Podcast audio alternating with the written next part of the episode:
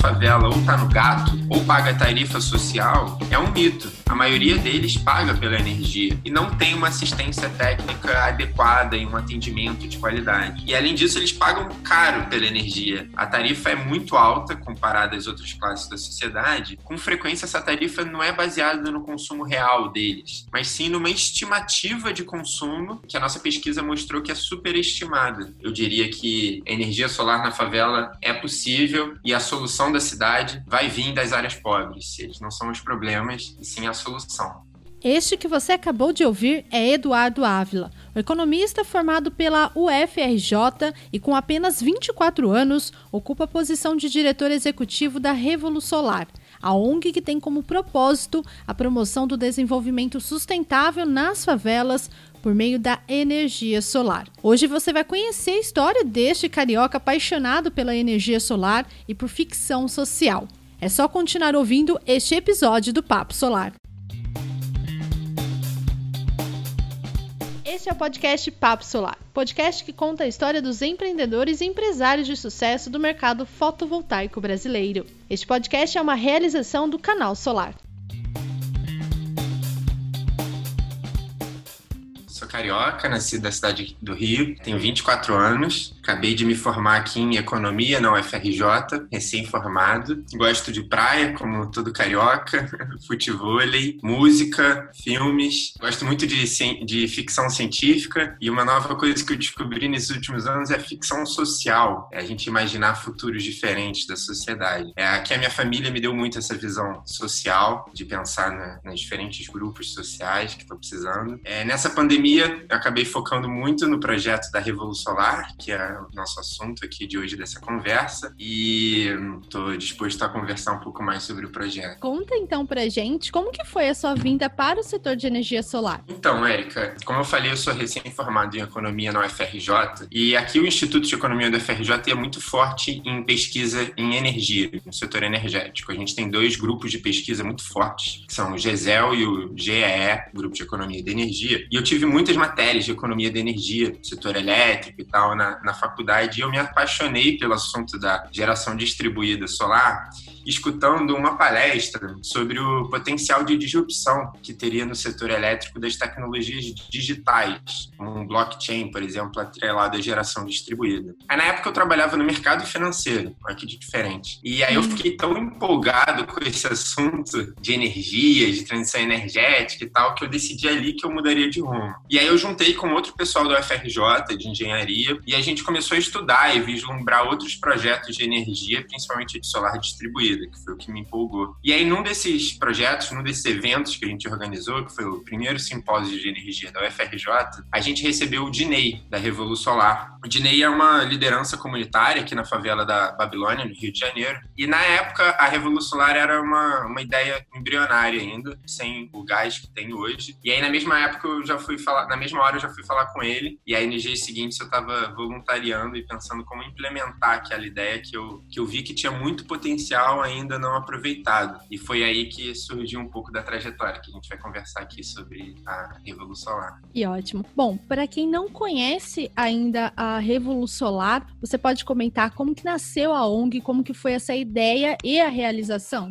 A Revolução Solar é uma organização social aqui do Rio de Janeiro e a gente tem como lema, desde o início, um propósito comum que une o grupo todo, que é o desenvolvimento sustentável das favelas através da energia solar. É, a organização começou há quase cinco anos, a gente vai completar cinco anos agora em outubro, dia 20 de outubro. Começou na favela da Babilônia. E o interessante é que a história do surgimento da Revolução Solar é fruto da união de duas histórias, de dois grupos diferentes. É a união da da, da das lideranças comunitárias das favelas aqui do Rio de Janeiro, que percebiam essa problemática de energia muito forte nessas comunidades, com a evolução da, da energia da tecnologia da energia solar fotovoltaica trazida por empreendedores relacionados ao setor de energia, tanto do setor privado, empresas, quanto do setor acadêmico, das universidades aqui do Rio. Percebendo que essa tecnologia está ficando cada vez mais barata e possibilitava esses novos modelos é, descentralizados de organização comunitária, de energia comunitária é, sustentável. Então, em 2015, essas duas histórias se cruzaram na favela da Babilônia, aqui no Rio. Esses empreendedores se juntaram às lideranças comunitárias comunitárias da favela, percebendo o potencial que tinha de transformação que a energia solar podia ter na, na comunidade, que tem uma, uma insolação privilegiada. A gente, inclusive, pelos nossos cálculos, o potencial técnico de geração de energia solar nos telhados da favela supera a demanda de energia que se tem na comunidade. E lá você tem uma tradição comunitária muito forte, né? Mas esbarrava nos custos iniciais que são altos ainda para a implementação dessa tecnologia. Aí desde então o grupo se renovou, se fortaleceu muito. Hoje conta com dezenas de voluntários, mas que se unem com esse propósito comum do desenvolvimento sustentável das favelas através da energia solar. Isso é muito legal. Quebra aquele mito de que energia solar é somente para quem é rico. Exatamente, porque hum, hoje, pelo modelo de negócio vigente aqui no Brasil, que ainda é o da compra à vista, você realmente tem essa barreira muito forte de entrada para novos segmentos de clientes de baixa renda, porque eles não têm o capital necessário para investir nas placas e nem têm acesso a crédito facilitado. As linhas de financiamento que estão surgindo não chegam nesse pessoal normalmente.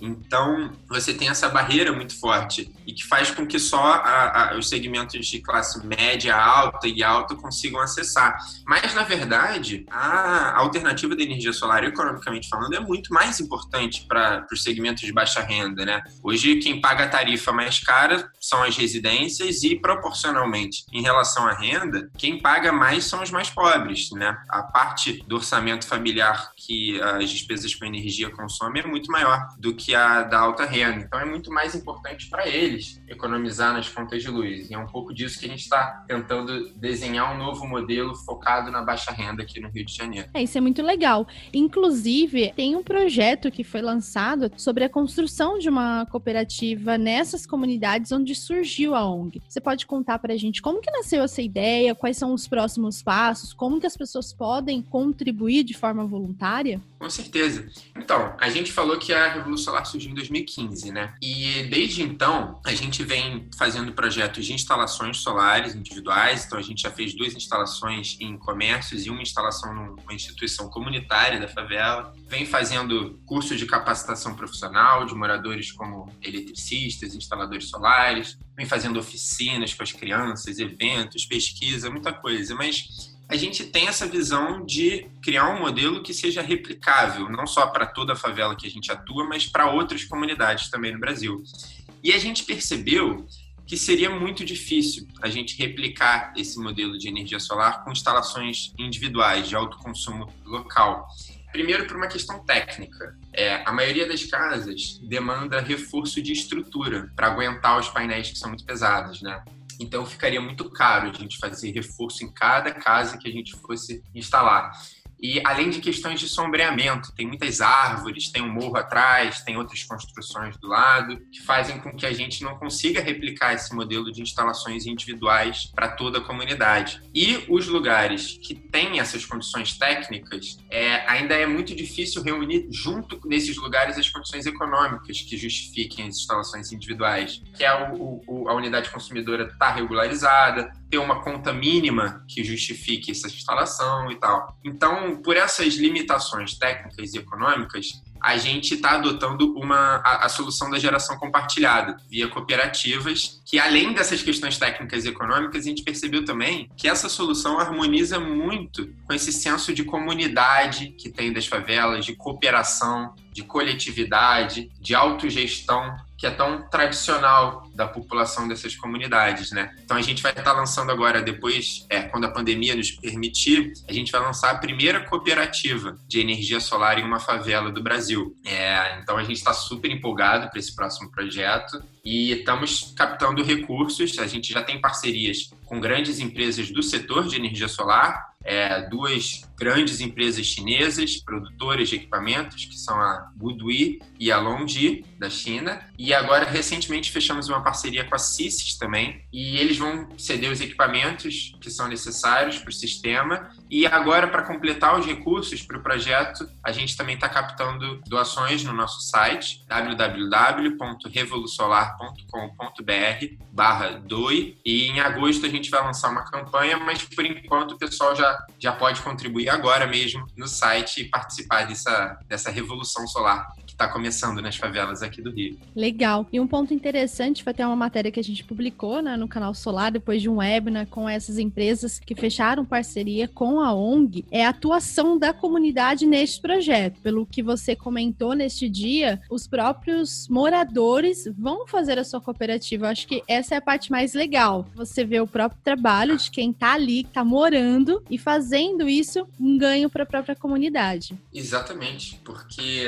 até tecnologia fotovoltaica é uma tecnologia nova, né, para todo mundo. E para eles sempre foi uma coisa, ah, é, é fora do Brasil, não dá para trazer isso aqui para o Brasil. Se dá, é só para o pessoal mais rico e tal, do asfalto, que lá na favela, é, os lugares do, é, que não são favelas chamam de asfalto. Ah, é coisa de rico e tal. Então, se a gente vem, isso é, isso é muito tradicional de vários outros projetos sociais também, além da tecnologia solar, de o pessoal querer empurrar a goela abaixo, que chama, né?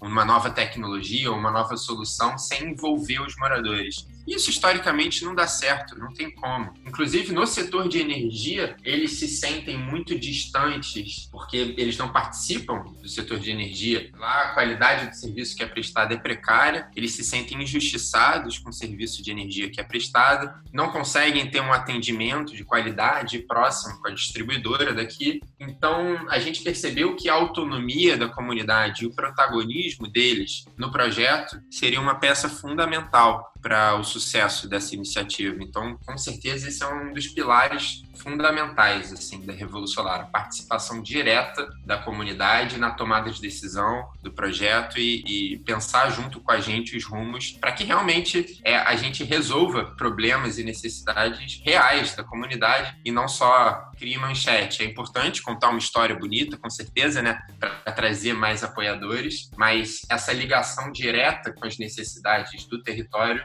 é fundamental para que a gente consiga criar uma solução efetiva. Com certeza, e é muito legal quando você envolve toda a comunidade, porque eles acabam reconhecendo todo o valor que tem aquele material, aquele serviço, e isso faz com que eles repliquem ainda mais esse modelo que é o objetivo deste projeto, né, da cooperativa não só na comunidade de Babilônia, mas como você mesmo comentou, é um projeto piloto para implantar em diversas localidades que atendam às necessidades de cada comunidade. Acho que é a parte mais bacana né? Você replicar uma ação que vai dar certo. Exatamente. Bom, Eduardo, já que a gente está falando de comunidade, a gente está falando de uma solução de energia solar, antes da gente pensar em energia solar, como que você contextualiza quem está ouvindo o podcast o serviço de energia elétrica nas comunidades, né? Muito se fala sobre isso, mas eu gostaria que você contasse para a gente como que é a realidade. É muito importante isso, porque a gente vê, com certeza, a energia solar distribuída, principalmente, como uma ferramenta muito importante para o desenvolvimento sustentável dessas regiões mais pobres, como as favelas. Mas para fazer isso, a gente precisa entender como é que é esse território, né? Como eles enxergam o serviço de energia, como é o acesso à energia lá.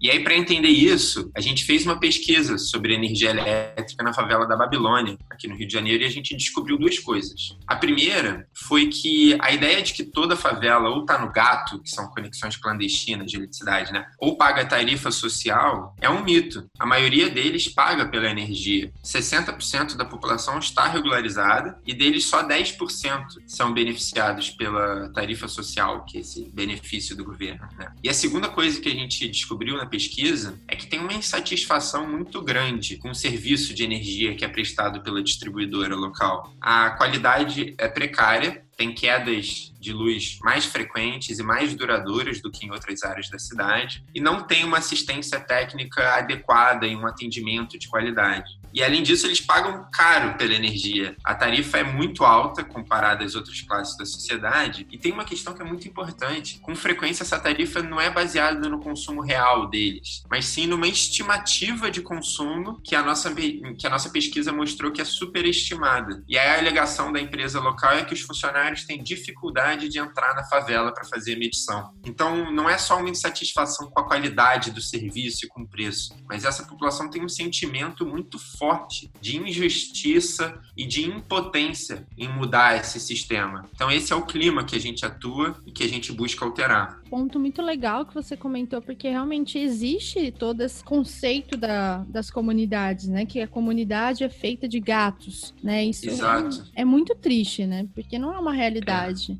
É, é e pro pessoal que tá lá dentro pagando pela energia, sabe? Como qualquer um outro, e sofrendo essas injustiças, poxa, imagina, você tá pagando uma energia cara que está consumindo a maior parte do seu orçamento familiar. Você liga para a distribuidora, ela não te atende. É, eu, moro, eu não moro na favela, eu moro no que se chama de asfalto. Aqui, se acaba a luz, a gente liga para a distribuidora, em 30 minutos ela tá aqui e resolve o problema. Sim. Na favela, quando eu tô lá, eu vejo, eles ligam. Ela fica um, dois, três dias, uma semana, duas semanas sem ir. Eles ficam sem luz uma ou duas semanas e pagando. E eles pagam não pelo, não pelo que eles consumiram, por uma estimativa. Então, se uma família viaja um mês, vem a conta para eles de 500 reais, 600 reais, eles não têm como pagar isso. Então, eu acho que é muito importante a gente desenhar esse contexto para a gente entender a perspectiva dessa população que é super diferente é, relativa à energia ao resto da sociedade. Eles se sentem muito injustiçados. Isso é, isso é muito importante da gente entender para a gente construir um novo modelo. E o modelo da cooperativa solar, eu acho que já vai atender um pouco dessa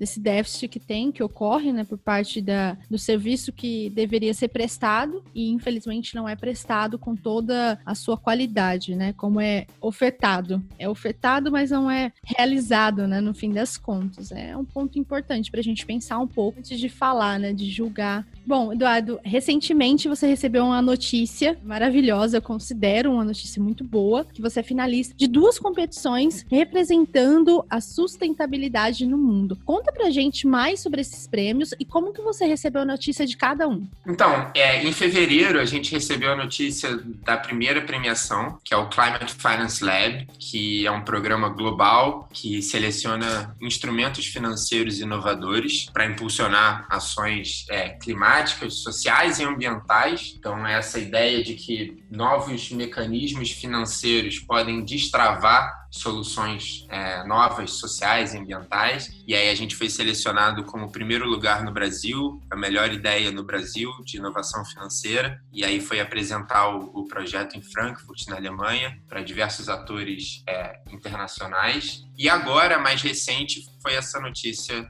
que nós somos finalistas na, no programa da ONU, da Young Champions of the Earth, que seleciona jovens à frente de projetos ambientais no mundo todo. Então, eu estou representando a ideia da Revolução Solar. Nós somos um dos cinco finalistas é, da América Latina e Caribe, o único representando aqui o Brasil e representando a energia solar do Brasil também, né? E esses dois reconhecimentos são muito importantes para a gente construir, a gente está construindo agora essa reputação, tanto nacional quanto global. Então, esses dois selos são muito importantes para a gente construir esse prestígio, essas conexões com outros países e, e, e, botar o Rio de Janeiro e o Brasil e a energia solar do nosso país né, na pauta da discussão global e, e mostrar que o Brasil pode ser protagonista em termos de energia renovável, energia solar no mundo. Os recursos a gente tem, só faltam as iniciativas, os projetos, né? Então, estamos aqui para suprir essa lacuna. Com certeza. Já estimo as melhores vibrações positivas para você conseguir esse prêmio, mas já chegar na final já é um, uma grande conquista. E como você vê a repercussão de você chegar como finalista, esse projeto do Brasil, como você mesmo comentou, único na América Latina, representando o país? Como que foi a repercussão para as pessoas da comunidade, para quem atua no setor solar, também para os economistas, enfim, na sociedade como um todo. Como que foi os comentários, as reações das pessoas? Ah, o pessoal é, tá super orgulhoso, né? tá parabenizando muito. Sempre, poxa, ser reconhecido pela ONU é um, um, dos maiores prestígios que a gente poderia ter. Enfim, o pessoal tá parabenizando muito e todo mundo torcendo, né, para que o resultado final seja positivo. O resultado deve ser anunciado ainda em setembro. Então tá todo mundo aqui torcendo para que seja positivo esse resultado. Todo mundo na expectativa. Exato. Que ótimo. Bom, Eduardo, a gente já falou aqui um pouco sobre sua carreira, também sobre a sua vinda no setor solar, além de comentar sobre a Revolu Solar, né? Que você depois se voluntariou, contou toda a história. Eu queria que você uhum. fizesse uma análise como economista do setor solar, como que você vê a importância desta tecnologia fazer parte da vida de todo morador do Brasil que optar por esse serviço, né? Por essa solução. Como que você avaliaria a energia solar como um todo aqui no país? Em termos de matriz energética, a gente ainda tem muito que avançar com a solar, né? É, Para diversificar a nossa matriz, a gente tem, tem os recursos que são necessários, a gente tem o potencial técnico de gerar mais energia do que mais energia solar do que a demanda do país de energia.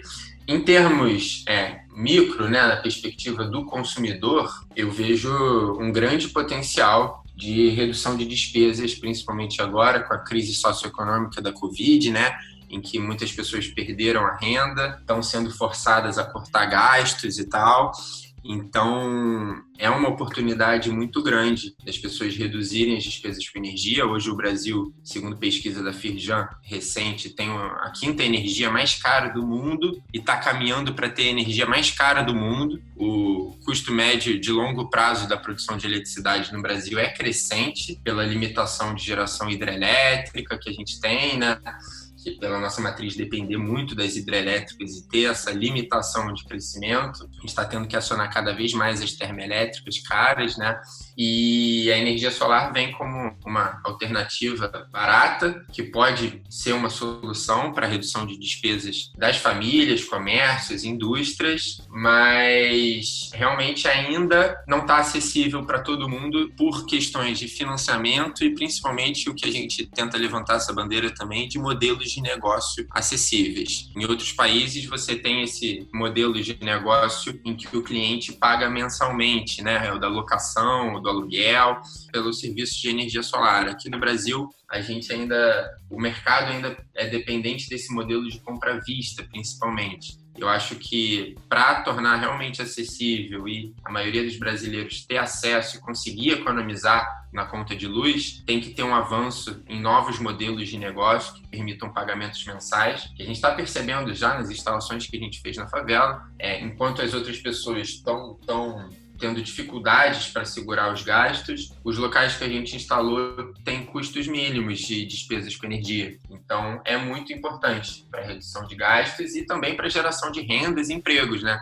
A fonte solar fotovoltaica, segundo a pesquisa da Agência Internacional de Energias Renováveis, é a fonte de energia, entre as fontes de energia renovável, é a que mais gera empregos locais de qualidade. Então, não só para reduzir gastos, é uma alternativa muito importante para a gente gerar renda e empregos atrelados a essa retomada de uma economia verde, né, que tem se falado muito no mundo, a necessidade de depois da pandemia a gente não ter uma retomada da economia nos padrões anteriores, e sim uma retomada com investimentos em sustentabilidade e baixo carbono, atrelados às necessidades que o mundo vai ter nesse século 21, né? Com certeza, eu acho que o pós-pandemia o grande ganho foi o reconhecimento e rever conceitos e prioridades, né? Eu acho que isso é fundamental para foi um tempo, está sendo um tempo para todo mundo analisar e ver quais soluções que realmente vão trazer benefício para a sociedade como um todo e não só responder às necessidades, né? Responder a necessidade de ter uma energia, mas uma energia que beneficie, né? Não uma energia que cause é, transtornos no futuro. Bom, Ávila,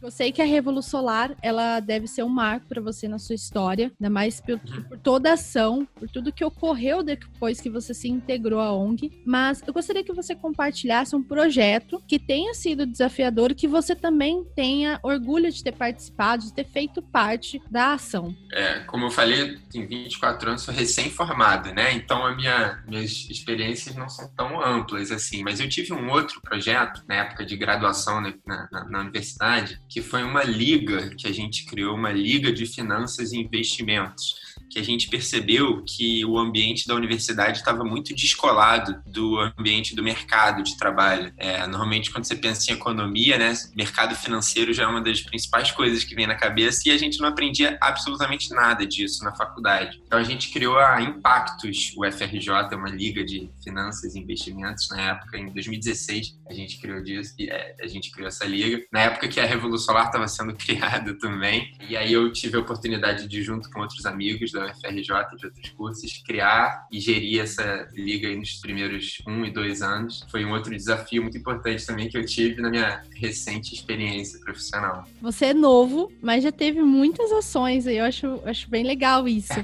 Porque assim, você já entrou de cabeça, né? Como muitos dizem. Se jogou e, e já conseguiu muita coisa. Isso é, isso é bem legal. Deve ser um orgulho para a família. Bom, Ávila, para a gente encerrar o nosso papo aqui, eu gostaria que você deixasse uma mensagem pela sua experiência, pela sua atuação no setor solar, mas também no setor de sustentabilidade. Qual a mensagem que você deixa para quem atua no mercado fotovoltaico, ou para quem pensa também em atuar, ou até mesmo para as pessoas que pensam em consumir por meio da energia solar, né? Ser uma solução na sua residência, no seu comércio? Uma frase a gente usa muito que a energia solar na favela é possível. Normalmente essa não é uma perspectiva adotada na sociedade. Ninguém pensa pela perspectiva das favelas. Hoje, um quarto da população do Rio de Janeiro mora em favelas, tem infraestrutura inadequada, tem serviços de energia caros. E a solução da energia solar não só é possível para baixa renda, como é urgente, é mais importante e é muito atrelada às tradições deles. É uma nova tecnologia, mas que remete muito às tradições comunitárias das favelas. Então, se tivesse que deixar uma mensagem, eu diria que energia solar na favela é possível e a solução da cidade vai vir das áreas pobres. Eles não são os problemas, e sim a solução. E o que mais você precisa saber hoje? Investimento global em renováveis aumenta 5% no primeiro semestre de 2020. Copel pesquisa novo sistema de gerador fotovoltaico híbrido. Confira também um artigo sobre financiamentos para projetos fotovoltaicos. Veja estas e outras notícias em canalsolar.com.br. Aproveite ainda para saber mais sobre o curso Módulo Comercial, Negociação e Estratégias de Vendas para Energia Solar, que acontece nesta sexta-feira, dia 17 de julho. Este foi o Papo Solar, o podcast mais importante do setor de energia solar. Semana que vem tem muito mais. Até lá!